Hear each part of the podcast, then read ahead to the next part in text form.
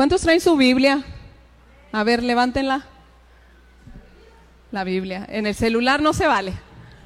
Ah, ya nos estamos acostumbrando a no traerla, hermanos. Yo ya no la traje hoy. se me quedó en, en la casa, en Compostela. Y así es que les presumo que se me olvidó. La traigo en el celular, igual que muchos. A ver, ¿cuántos traen el celular? ¿Y la Biblia en el celular? Ya no. Ya bajan la mano algunos, ¿verdad? ok. Este, vamos a, a orar para que Dios sea el que esté hablando en esta mañana. Hoy nos acompañan los adolescentes porque es una, va a ser una palabra muy dirigida a ellos. ¿Ok? Entonces, vamos a recibir a los adolescentes con un fuerte aplauso. A ver, díganles bienvenidos. Dios les bendiga. Es un gusto tenerlos aquí, chicos. ok. Padre, te damos gracias por estos momentos que nos permites estar aquí en armonía. Te pedimos que nuestros oídos, nuestro corazón puedan estar atentos a las cosas que tú estás hablando en estos tiempos. Que seas tú en mi boca, Señor, que puedas retener toda palabra que no venga de ti y que sea solamente tú hablando, palabra de vida a nuestros corazones. Señor, no queremos ser oidores, sino hacedores de tu palabra, Señor. Haznos sabios en lo que tú quieres que estemos haciendo en estos tiempos. En el nombre de Jesús. Amén. ¿Cuántos saben que mi esposo cumple años? ¿Sí? ¿Y cuántos saben que mi suegra cumple años? Fue, fue este, un regalo maravilloso tenerlo hace 34 años, ¿verdad? ¿26 años? Ah, no, pero hace 34 años que, que lo tuvo. Yo dije, ándale, Paco me ha mentido todo este tiempo, que tiene 26 y yo 35. Soy asaltacunas. Para los que no lo sabían, ¿verdad? ¿Y cómo les decimos? ¿Y los regalos? Se los debemos, abrazos y besos, ¿verdad? Ok, ¿cuántos les dieron un regalo a sus niños? ¿Sí, el Día del Niño? ¿El Día del Niño sí les dieron regalos? Porque ahí viene el Día de las Madres, quiero que sepan. Entonces, uno siembra, uno cosecha lo que siembra, ¿verdad? ¿Les dieron algún dibujito? Dibujito, vamos, van a cosechar nuestros... No, no es cierto, ¿verdad? Ok. Este, esta palabra no sé cómo, cómo ponerle el título, qué tema, pero es algo que desde hace tiempo hemos estado observando en esta nueva generación de jóvenes y adolescentes. Hablaba con unos amigos y después con unas amigas pastores, pastoras que estamos viendo que algo está pasando en la nueva generación de adolescentes y de jóvenes. Yo no sé cuántos de ustedes se han dado cuenta de eso, que no son iguales a otras generaciones que cuando nosotros éramos jóvenes o cuando los de 20, los chavos más este, viejecitos, eh, eran adolescentes y vemos que hay un cierto comportamiento que se repite no solamente en adolescentes o en jóvenes que no son cristianos, sino aún en los cristianos. Me decía un muchacho que va a otra iglesia, me dice, son bien raros, o sea, son bien aislados, este, en su forma de, de que, ¿cómo estás? Bien, punto. Entonces ya no, no sabes si la plática sigue o ya ahí la cortas. Y, me llamó mucho la atención esa parte porque yo creía que, yo, yo sí lo, lo alcanzaba a ver, pero yo creía que nada más éramos los de aquí, los raros. Pero ya que lo escuché en una iglesia y luego lo escuché con mis dos amigas que son pastoras y después los chavos más grandes de aquí me lo comentan, yo dije, bueno, a ver, algo está pasando. Algo está pasando que sí nos estamos dando cuenta, pero no estamos haciendo algo por saber o por ponerle un nombre que lo encierre todo, todo lo que ellos ven, lo, como ellos piensan, como ellos se visten. Yo sé que biológicamente las hormonas pues traen un relajo con patas y que sí quieren y que andan de buenas y luego de malas. Y eso lo podemos decir que es dentro de lo que cabe, este, es normal. Pero ya más allá de tener ciertos comportamientos que se ven en otros lados, es algo que a mí me llamaba la atención y yo le decía a Dios, yo quiero que me des el nombre, o sea, de lo que lo engloba todo, porque ¿qué, son? ¿Qué, es lo que es?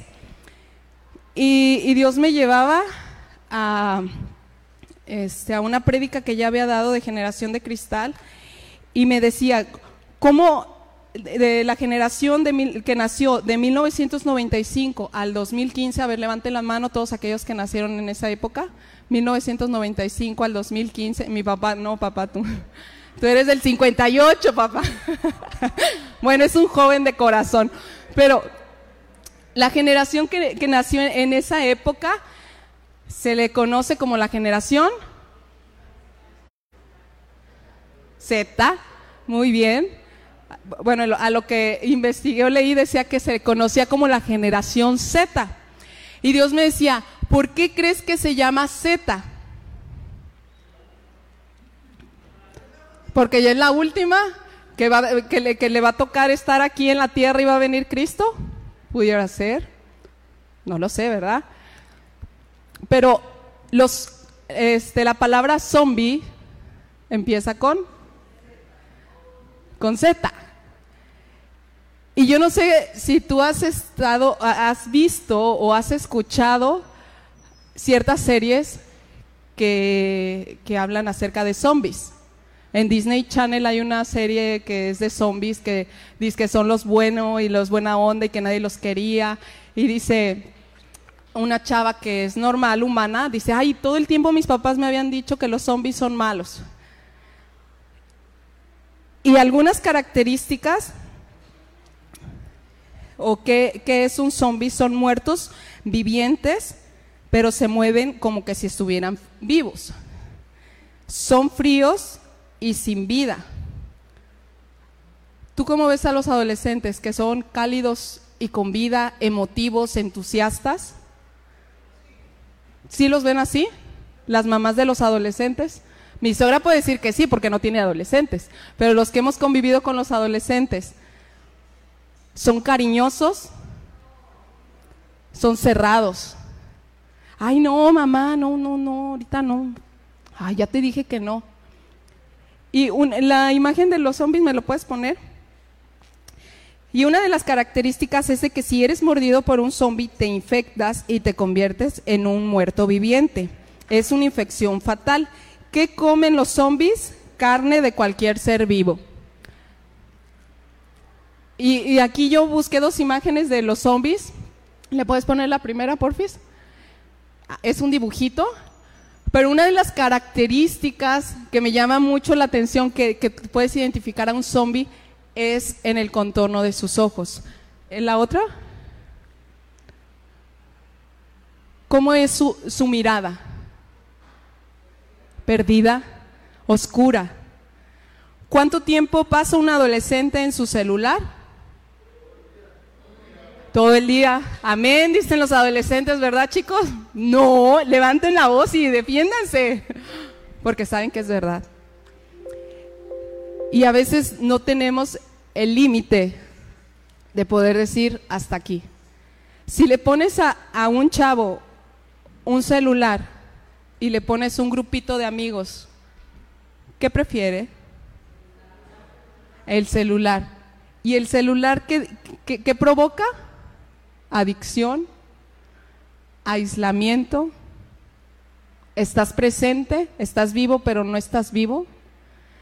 Y, y no es malo el celular o los dispositivos o la tecnología, pero sí lo que nos está envolviendo como sociedad.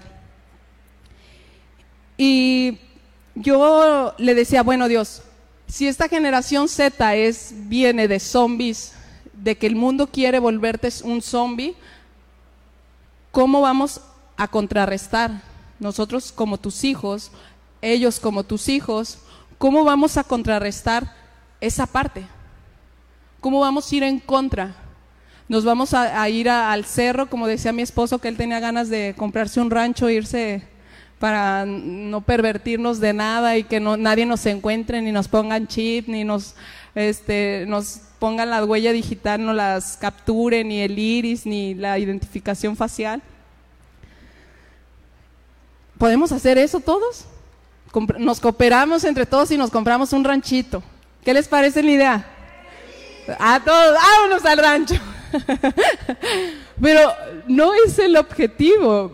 Jesús, cuando estaba con sus discípulos, una de sus oraciones dijo, Padre, guárdalos. No son de aquí. Aquí se quedan. Pero tú guárdalos, Señor, de lo que viene, de lo que ellos iban y, e íbamos a vivir. Y Dios me decía que el arma más poderosa que tenemos es el amor. Yo no sé qué, cuál amor para ti que tú lo has visto en este mundo. ¿Cuál es el amor más grande? ¿El de novios? ¿No? ¿Sí? Algunos dicen, sí, amén. Dubé, ¿dónde estás? Ah, no, Dubé dice que no. Eddie, no. ¿El de amigos? No, ¿por qué no? A ver, ¿quién es, quién es mi amigo? Nadie es mi amigo ahora. Eh, Gael, no, no, no eres mi amigo. ese amor no, no, no, no es tan grande. ¿Cuál es el amor más grande que ustedes han experimentado? Eh, el amor de un padre hacia un hijo. En la Biblia, ¿qué dice? Vamos al libro de Juan, 3, este, Juan 15.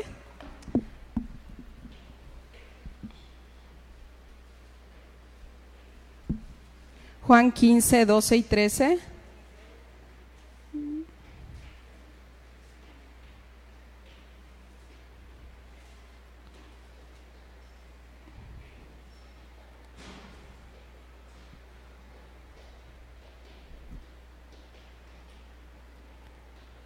Dice, este es mi mandamiento, que os améis unos a otros como yo os he amado.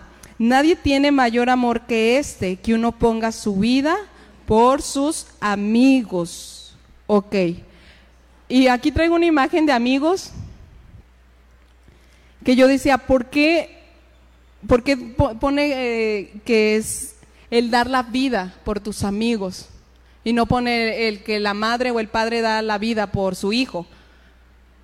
Y, yo me imaginaba dos amigas o dos amiguitos que pueden decir que son los mejores amigos del mundo, pero nomás no le quieren prestar el juguete. Se acabó la amistad.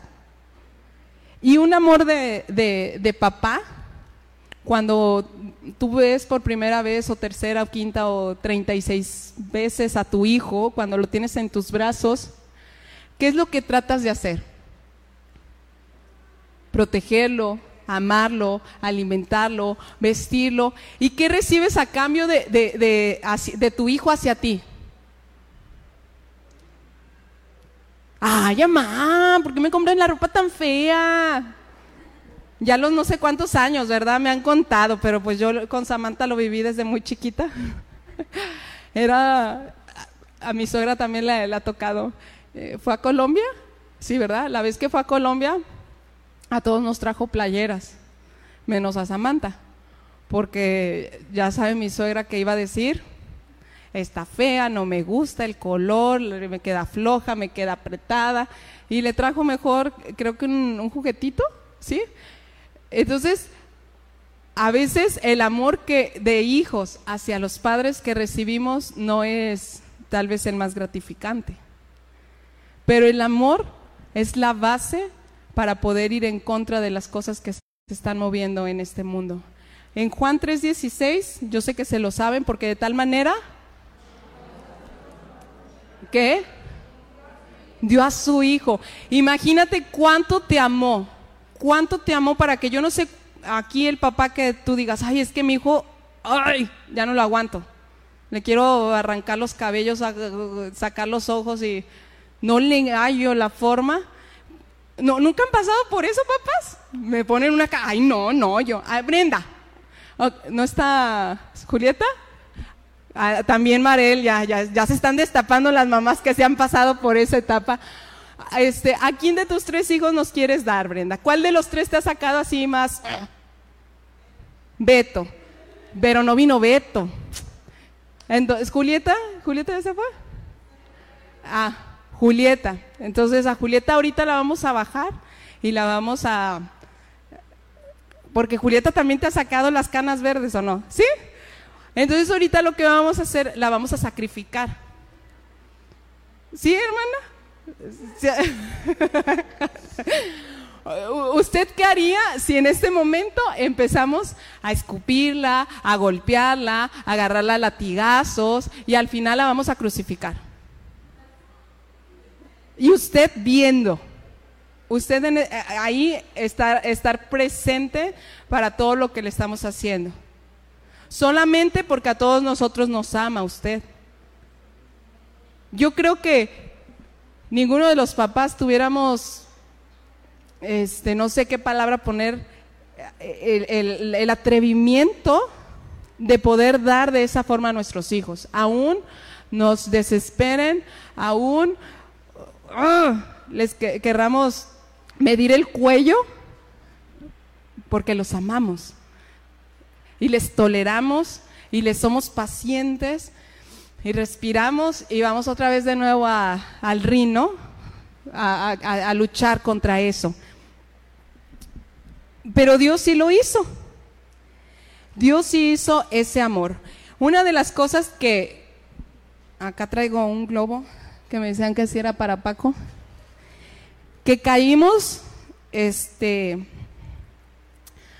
que caímos en conclusión que en estos tiempos, no sé si ustedes alcancen a ver el confeti, pero se están desarrollando muchas, mucho tipo, muchas ideologías muchas creencias, muchos prototipos de moda, de qué grupos escuchas, de qué tanto te dejas influenciar por lo que ves, por lo que lees.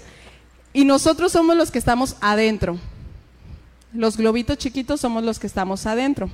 Y algo que caímos en, conclusión fue que el adolescente que convive con sus hermanos mayores, siendo que los hermanos mayores tengan influencia o estén apartados para Dios, ese adolescente actúa muy diferente a un adolescente que solamente está escuchando la voz de sus papás. Porque sabemos, los que todos hemos pasado por esa etapa, no queremos escuchar a nuestros papás. Ay, otra vez viene mi mamá a decirme que recoja mi cuarto. Ay, no, es bien enfadosa. Ay, que lave los trastes, que lave el baño. Ay, que no vas a salir, que no te voy a prestar el celular, que no te voy a poner crédito, que no vas a ver videojuegos, que no vas a ir al cine. Y llega un punto en que ya no quieres escuchar a la mamá, ¿verdad? Yo me acuerdo, cuando fui adolescente, mi mamá este, antes estaba en, en el Ministerio de los Jóvenes. Entonces, hacían campamentos en la iglesia que estábamos y los tres primeros años que fui yo a un campamento, pues fui sola. Entonces ya sabes, la libertad, ¿no? ¡Ah! Estaba horrible el campamento, ¿no? O sea, de nada cómodo, nada bonito.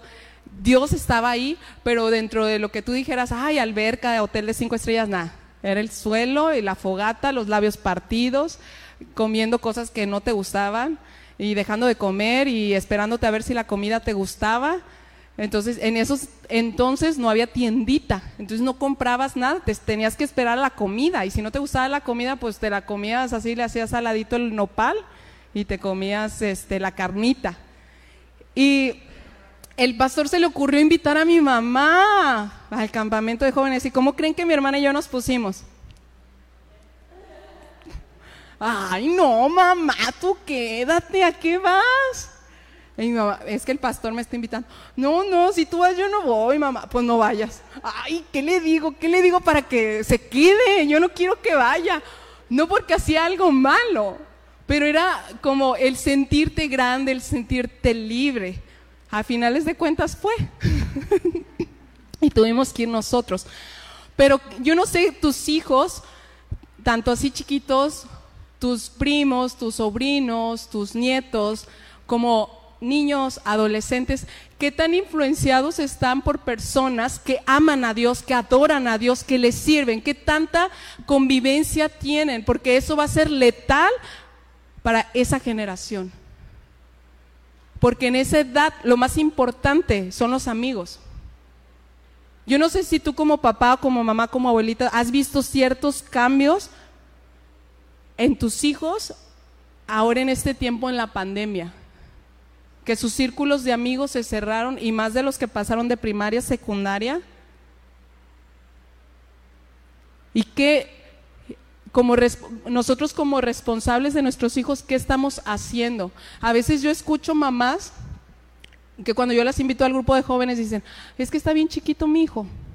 Señora, le conviene, le conviene que admire a quienes de alguna forma ya estamos más viejos, ya estamos más recorridos, que escuche consejos de alguien que teme a Dios, que le ama. Porque si no se relaciona con gente más grande, él va a buscar un grupito de amigos, tal vez de su edad, y no, van a ser los consejos más sabios. Ayer en la actividad de niños, Karina y Vania me estuvieron ayudando, eran niñas, una niña era buena y la otra era mala. La mala era grosera, no cuidaba sus juguetes, no quería prestar los colores, aventaba los trabajos y los hacían feos. Y este, yo le dije a mi hija, ¿qué fue lo que más te gustó de la actividad? ¿Y qué creen que me dijo? La actuación de Vania y de Karina. Que porque les le quedó así en claro que Vania era la mala. y yo, pero ya la, ya la redimió el Señor, ya aceptó a Jesús y ya cambió. Y, el ver, hubieran visto la cara de los niños, cómo la veían, o sea, que, sabía, que sabían quién era, que no era alguien fuera de su contexto, pero cómo la veían, la cara de los gemelos, así como que me, veían así como que, ¿qué vas a hacer? Está peleando, está portándose mal. Entonces yo les decía, ustedes son los que le tienen que decir a, la niña mala que se porte bien.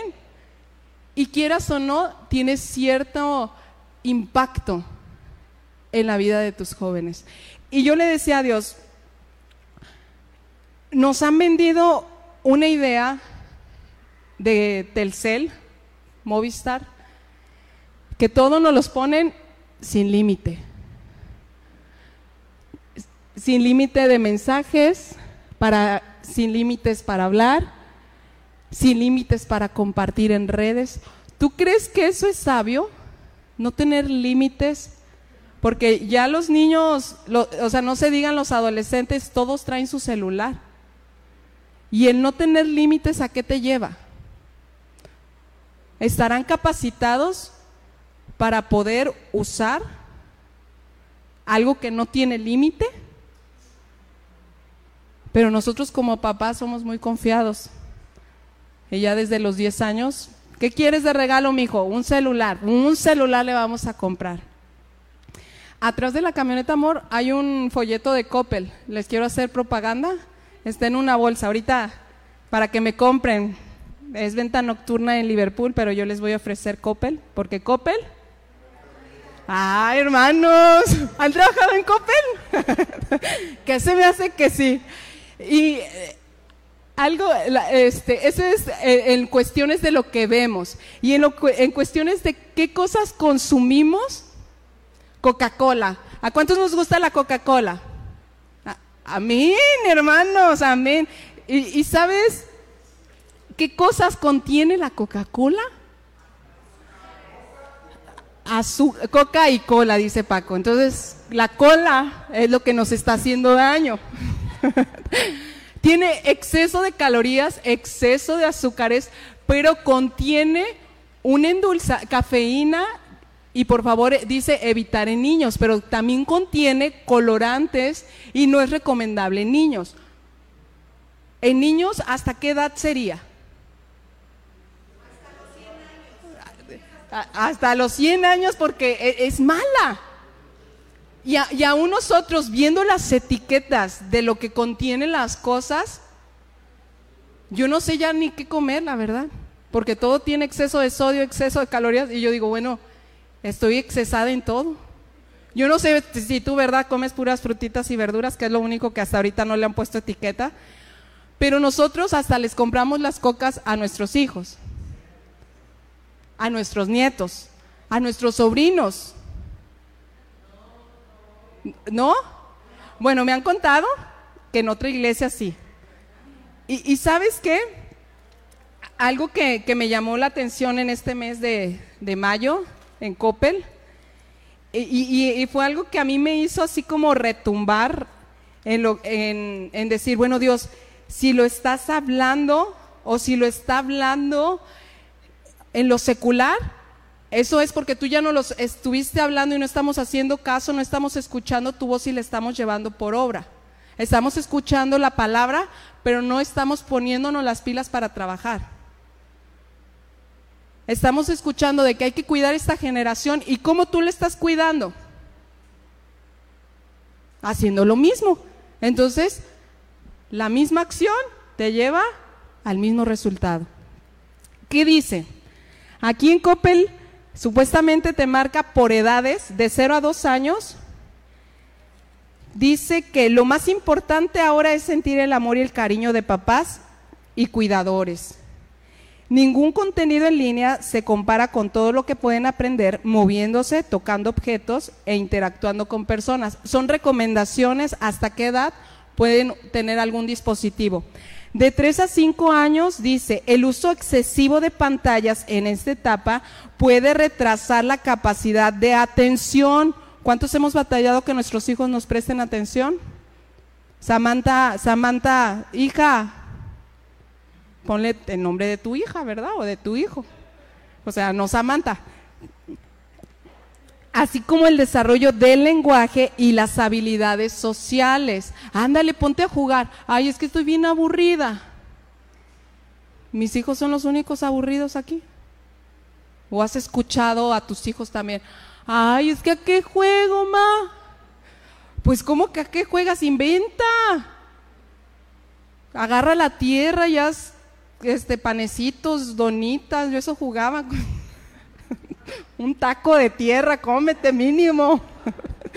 no, no es cierto, que no coman tierra, porque luego les duele la panza.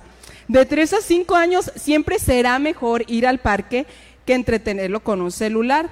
No permitas que este frene, que esté frente a pantallas más de una hora. De 3 a 5 años. aguas, alerta. No les estoy leyendo todas las recomendaciones, ustedes pueden ir a Coppel por su folleto y ya las leen todas, pero de 6 a 9 años tienes que privarlo de usar eh, eh, algún dispositivo fuera del horario escolar. Limita el tiempo de pantallas a una hora al día, de 6 a 9 años. Motívalo a hacer actividades físicas y busca que las disfrute. Suspende el uso de pantallas dos horas antes de dormir y durante las comidas. No solo le prohíbas, sino involúcrate y fíjate lo que está viendo. Necesita tu supervisión constante. Una amiga dice que sus hijos jugaban, me dio el nombre del juego, ahorita se los voy a dar y dice que, en ese juego ellos podían jugar por, en línea con, otras, con otros niños y ellos jugaban con sus primos. Pero algo que le empezó a llamar la atención fue que cada vez que jugaban, este, el niño o sus hijos, tiene tres hijos, se aislaba, se ponía en un rincón y se suponía este juego que tenían como que encontrarse en diferentes, o sea, con los que estaba jugando él con sus primos, pero también se podía meter otro tipo de personas a jugar. Y, e, ella se acercaba y le decía, este, ¿qué, ¿qué, estás jugando? No, pues con mi prima, no, pues con mi primo. Se llama Roblox, el juego. Y ella dijo, bueno, me voy a poner a ver cómo se juega ese, e, ese, ese juego. Cuando ella se da cuenta, empieza a ver otros, otros monitos que estaban también adentro interactuando con sus hijos, aunque esos monitos ellos no, no los conocían, no sabían quiénes eran. Pero empezó a ver que esos monitos estaban en ciertas partes y estaban teniendo relaciones. su hijo de 5, su niña de 3 y su niño de 7, jugando eso. Tal vez los niños ni siquiera por aquí les estaba pasando lo que estaban haciendo estos monitos. Pero cuando ella ve eso, la verdad no, no, no sé cómo, o sea, lo, logró a, percibir, o sea, no conozco yo los monitos que salen, no sé si qué tan explícitos sean o nada más vengan los movimientos sexuales. Y le dijo, ¿sabes qué? Adiós Roblox. Vamos a eliminarlos de todos lados. ¿Qué tipo de videojuegos, videos juegan, ven, se entretienen tus hijos, tus sobrinos, tus nietos? Porque todavía el abuelo, la abuela, me ha tocado, les pone el celular, o el papá, la mamá, y es un arma tan peligrosa que no sabes hasta dónde lo pueda llevar. De 10 a 12 años dice, aprenderá sus beneficios, pero también será más vulnerable a sus peligros. Necesitan aún más guía y supervisión. Las computadoras y tablets se vuelven indispensables para las áreas escolares. Déjalas siempre en áreas comunes. Nada de que me voy a mi cuarto a hacer tarea. Porque así como te distraes tú en el celular, tus hijos también se distraen. Así como tú, ay, voy a leer la Biblia y te llega una notificación. Dices, no, no, no, cochino diablo, voy a seguir leyendo la Biblia. te llaman por teléfono. Bueno, y ya cuelgas y te metes a alguna aplicación. No sé si a mí era la única que me pasaba, ¿verdad? Pero te distrae. ¿Tú crees que a tu hijo o a una, a una criaturita de 6, 9, 10, 12 años no lo distraerá? Entonces no pongas excusas que tú le prestas un dispositivo porque va a hacer tareas. Ponte tú a hacer tareas con él. Se acaban las tareas, se acaba el celular, se acaba su clase en línea, se acaba el dispositivo. ¿Y sabes cómo se van a poner tus hijos? Bien contentos. ¿No? ¿Por qué no? Les estás haciendo un bien. Pero nos gusta la Coca-Cola. Quítate la Coca-Cola. Te sufres. Yo tengo un compañero de, que estuvo conmigo en la escuela, en el CETIS, que diario, desde que yo lo conozco, desde mi edad, se tomaba su Coca-Cola. Ahorita yo no sé cuántos litros de Coca-Cola se tomaba o se toma. Que un día sin tomar Coca-Cola, ¿sabes qué empezaba a decir? Me duele la cabeza. Ay, me siento mal. Ay, como que me voy a enfermar. ¿Y qué quieres? Tráiganme una Coca-Cola. Santo remedio, en buena onda, santo remedio. Se tomaba su, su Coca-Cola se acabó dolor de cabeza, se acabó enfermedad, se acabó todo. De 13 a 15 años. Como todo adolescente a esta edad buscará tener más libertad y privacidad, pero debe seguir velando por su seguridad. La edad autorizada para tener una cuenta en YouTube, Instagram, Facebook es de 14 años. Para WhatsApp y TikTok, la edad mínima es de 13 años. Pídele que te acepte como amigo o seguidor en sus redes sociales. No lo acoses ni lo avergüences. ¿Cuántos hijos no han bloqueado a sus papás? Amén, hermanos, a sus abuelitos, a sus tíos, para que no se enteren que veo, con quién hablo, cuánto tiempo. Eso es de 13 a 15 años. De 16 a 18 te dice estas recomendaciones que respete su privacidad, pero si lo ves necesario, revisa sus dispositivos y cuentas. O sea, adolescente y joven, no le pongas contraseña. El que nada debe, nada esconde. Eso sí, siempre eh, eh, entéralo de que lo vas a hacer, así no sentirás que traiciona su confianza. Lo, ponen bien poético, ¿no? Que, no, mira hijo, te voy a revisar a ver qué estás viendo.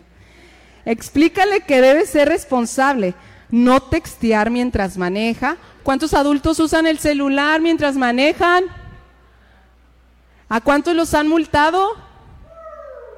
Papá, ¿y por qué me va a multar? Está usando el celular.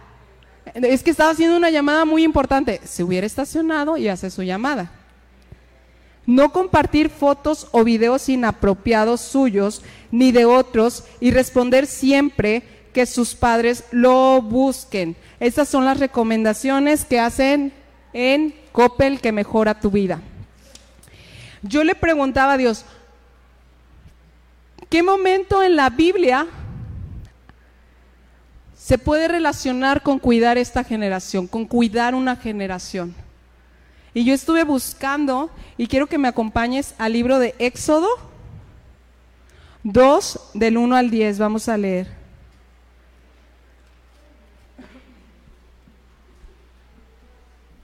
Dice, un varón de la familia de Leví fue y tomó por mujer a una hija de Leví, la cual concibió y parió un hijo y viendo lo que era hermoso, tuvo escondido tres meses.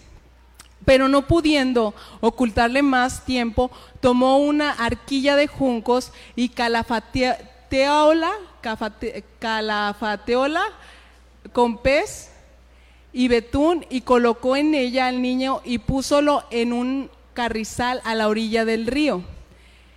Y para, ah, paróse una hermana suya a lo lejos para ver lo que le acontecería. Y la hija de Faraón descendió a lavarse al río y paseándose sus doncellas por la ribera del río, vio ella la arquilla en el carrizal y envió una criada suya a que la tomase. Y como la abrió, vio al niño y he aquí que el niño lloraba y teniendo compasión de él, dijo, de los niños hebreos es este. Entonces su hermana dijo a la hija del faraón, iré a llamarte una ama de las hebreas, o sea, una nodriza, para que te críe este niño? Y la hija de Faraón respondió, ve. Entonces fue la doncella y llamó a la madre del niño, a la cual dijo la hija de Faraón, lleva este niño y críamelo y yo te pagaré. Y la mujer tomó al niño y, criólo. O sea que lo crió.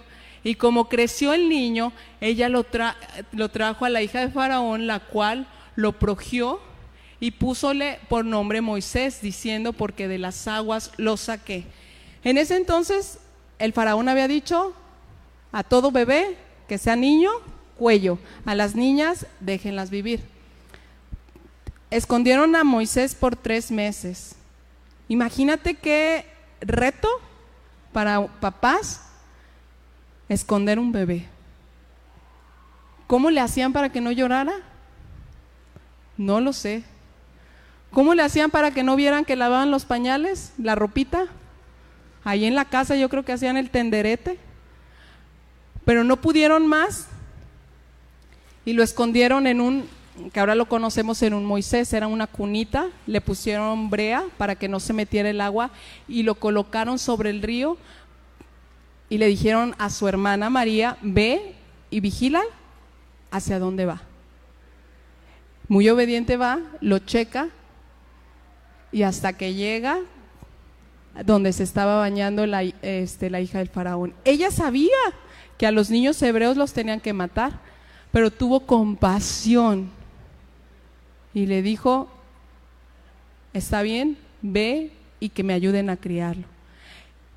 No sé hasta qué edad estuvo Moisés con su mamá, pero imagínate, cada día era un día menos estar en su familia, estar en casa, en, escuchar de la voz de, de lo que Dios decía, en escuchar cómo se oraba, en escuchar cómo se alababa, en escuchar qué tipo de fiestas le agradaban a Jehová.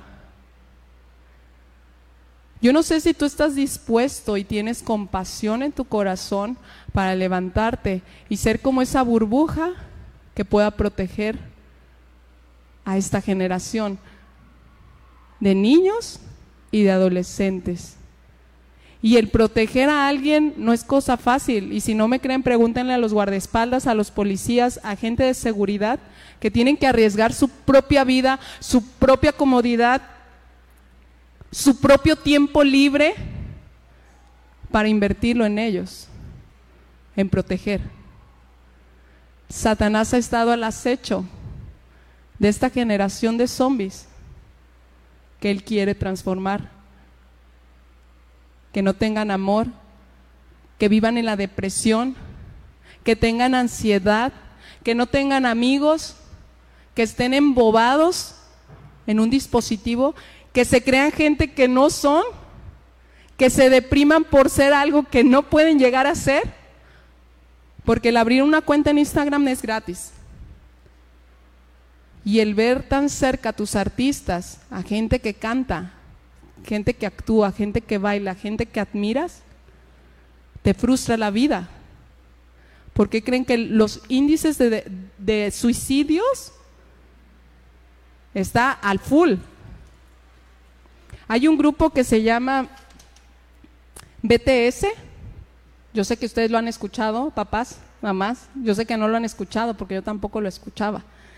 ¿Quiénes son los BTS? Es un grupo coreano que si tú los ves a los chavitos, ahora yo voy a apagar la luz. ¿Acá se apaga? No son chicas, son muchachos. Pero yo no sé si tú les ves la finta de, de muchachos, de hombres. ¿Les ves el espíritu varonil? ¿Pero qué tiene de malo? Solo cantan. No cantan tan mal porque ya los escuché. Si no tiene nada de malo el admirar tanto a gente que no ama a Dios, ¿tú dejarías que tus hijos se parecieran a ellos? Pues tus hijos están corriendo a querer ser otakus. ¿Qué son otakus? Aquellos que son fans de los animes. ¿Sabes a qué te lleva el anime? A ver pornografía. ¿Qué tan cortitas son las falditas de las muchachas? ¿Qué tan largo es el escote? Ay, pero son monitos, son dibujitos. Yo le voy a comprar el anime. Ah, yo le voy a comprar que se disfrace de no sé quién de Goku. El, maestro de Goku, no sé si vieron ustedes la serie de Goku, yo la vi nada más Goku 1, porque hay Goku Z y Goku no sé qué, y Dragon Ball Z y el X y el Y y el Jame Jame, Jame Jame, ¿no era? Jameja, y vamos a buscar. Así, ah, ustedes sí las vieron. El profesor tenía sueños eróticos con chicas. Un viejito. Un viejito estaba enamorada de, de chamaquitas. ¿Tú crees que eso es normal? Pero nos está costando a nosotros el poder invertir en ellos. ¿Qué va a pasar? Yo no sé cuál quiere ser, si el amarillo, el verde o el azul. Y todos en algún momento nos hemos estado contagiando, llenando de cosas que vemos en el celular, que vemos en los dispositivos, que el cambio de moda, que la canción más escuchada. Y tal vez, si ven los tres globos, Los tres globos están contagiados. Y si tú estás dispuesto a levantarte, a proteger esta generación, hay de dos. O revientan y matan a esta generación de niños haciendo, haciéndolos niños sin sentimientos, niños egoístas, niños que comen carne viva. No es literal, sino que lo que ven, que se vuelven criticones, egoístas.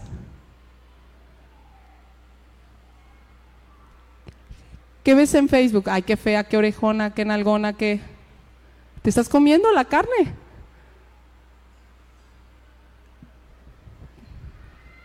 En este globo hay un bebé. Estos no tienen nada. Estos puede ser que se revienten. No se quiere reventar. Porque nadie lo quiso proteger. Nadie tuvo tiempo de prestarle atención, nadie tuvo tiempo de llevarlo al parque, nadie tuvo tiempo en decirle ya deje el celular, el estar con los ojos abiertos y dispuestos a, a salir mal con tus hijos. Nos cuesta mucho trabajo esa parte. Porque se indigna tu hijo, tu hija, y te sientes miserable. Ay, ya no me habla, ya me bloqueó, ya. Pero vale la pena.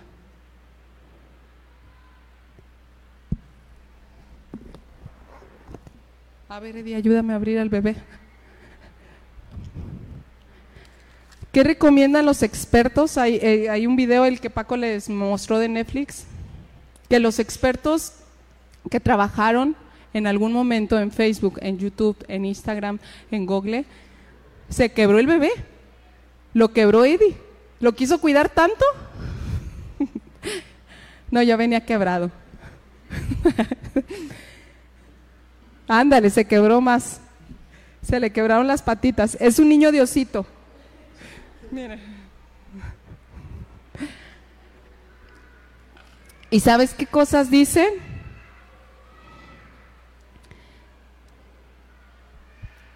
Entre más tardemos en reconocer que tenemos un problema de adicción en los dispositivos, más vamos a encontrar la solución.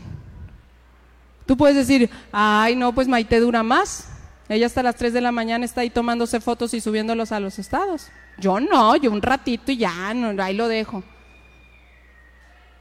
Pero diría Paco, baja esa aplicación para que te des cuenta cuánto tiempo perdido tienes en tu celular y te vas a ir para atrás.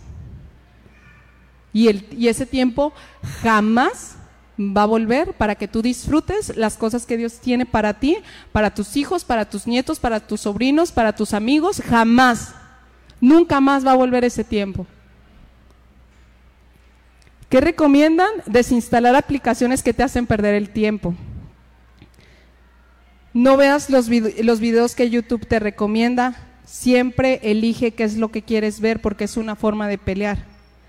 Antes de compartir algo, investiga.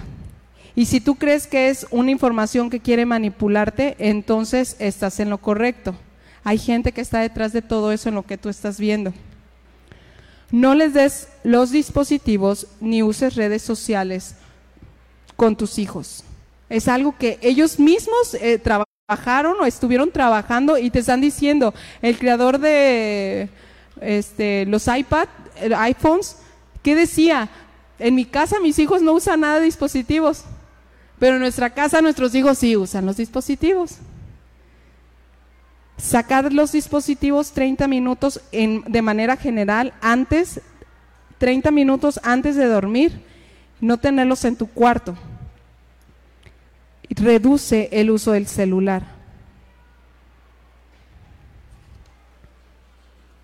Es un cáncer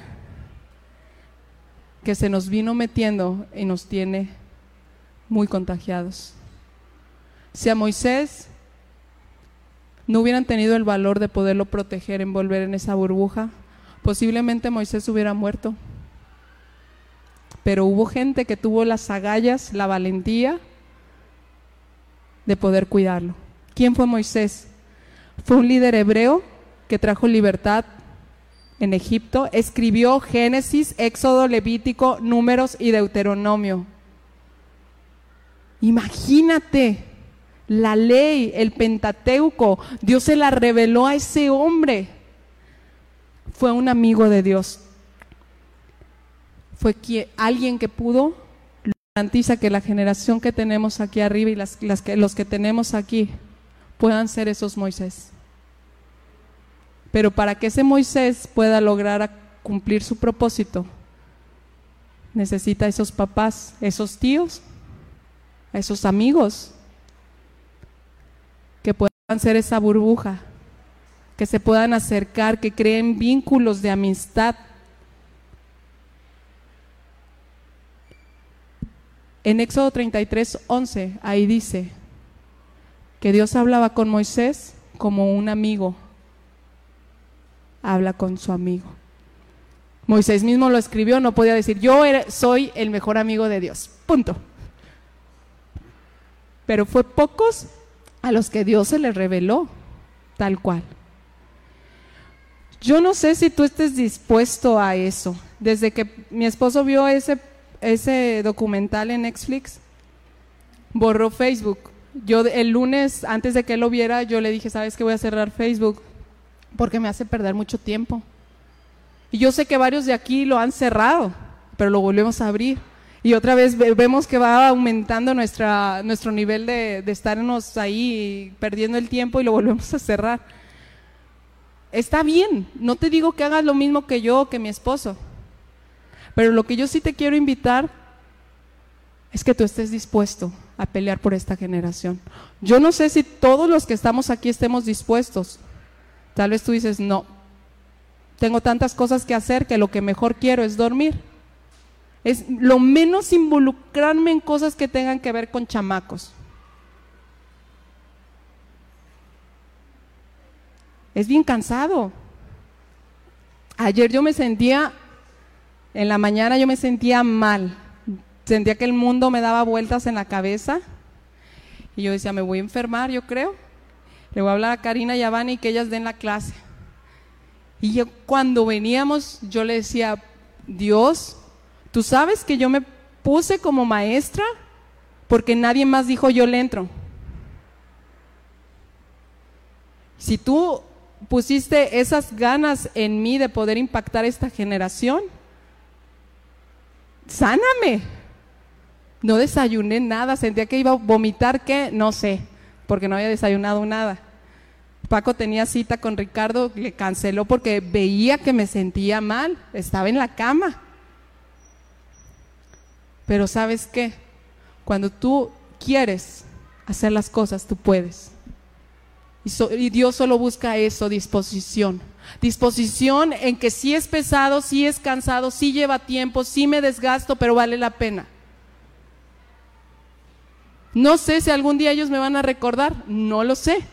No, no, no es algo que estoy buscando, pero lo que sí estoy buscando es, es, que esa generación de adolescentes, de jóvenes, de niños puedan encontrarse con Dios. Y si es el precio de venir a Compostela, si es el precio estar orando, si es el precio sentirte mal y estar predicando sintiéndote mal, yo le dije a Dios un día, yo lo quiero hacer. Yo quiero ser esa burbuja que pueda proteger a esta generación. ¿Hasta cuándo? Tal vez hasta que tú vengas. Y las promesas, Dios, los pactos o las cosas que tú le dices a Dios, Él se las toma muy en serio. Si no me crees, lee el libro de Eclesiastés. Dios dice, más vale no me prometas nada porque no lo vas a cumplir, pero si me lo vas a cumplir, no tardes en cumplirlo. Yo te voy a invitar a que cierres tus ojos porque hoy vamos a hacer un pacto, vamos a bajar esa generación que está arriba y los que están aquí y vamos a orar por ellos. Pero no quiero que oremos todos, solamente aquellos que estemos dispuestos a hacer esa burbuja de protección. No es que yo los quiera tener, ay, no veas nada y el mundo es maravilloso. No, no, no, no. El mundo es cruel. Pero que nosotros tomemos el tiempo de poderle invertir a esa generación, enseñarle a amar a Dios si tú no estás dispuesto, tú ni te pares y no te sientas mal, porque tal vez no es tu tiempo todavía, pero si, si, tú sientes esta palabra que retumba en tu corazón, en tus oídos y en tu cabeza, el reto es grande.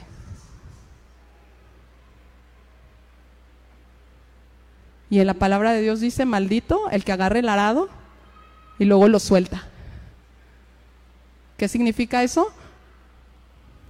Que el que le entra a trabajar hey, te necesitamos. Ay, no, no puedo. No, mejor mm, ya no le quiero seguir. Es una palabra fuerte, pero son tiempos fuertes. Yo no sé si tú te habías dado cuenta de esta generación que se está transformando en algo que Dios no soñó. Y nada más los estamos viendo, ay, qué raros son, ay, sí. Quiero que cierres tus ojos y le preguntes a Dios, ¿soy yo quien tengo que levantarme a orar? ¿Soy yo? ¿Eres tú el que quieres usar mi vida?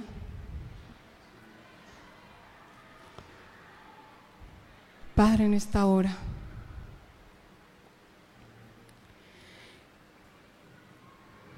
Venimos con un corazón dispuesto con un corazón entregado. A querer hacer tu perfecta voluntad, Señor.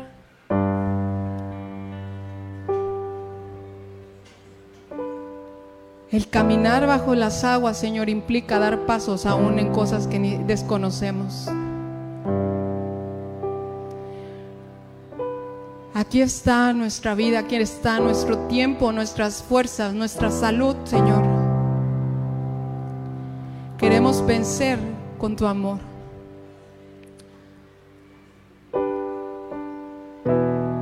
Los dones se acabarán, pero tu amor permanecerá. Un amor en acción, Señor.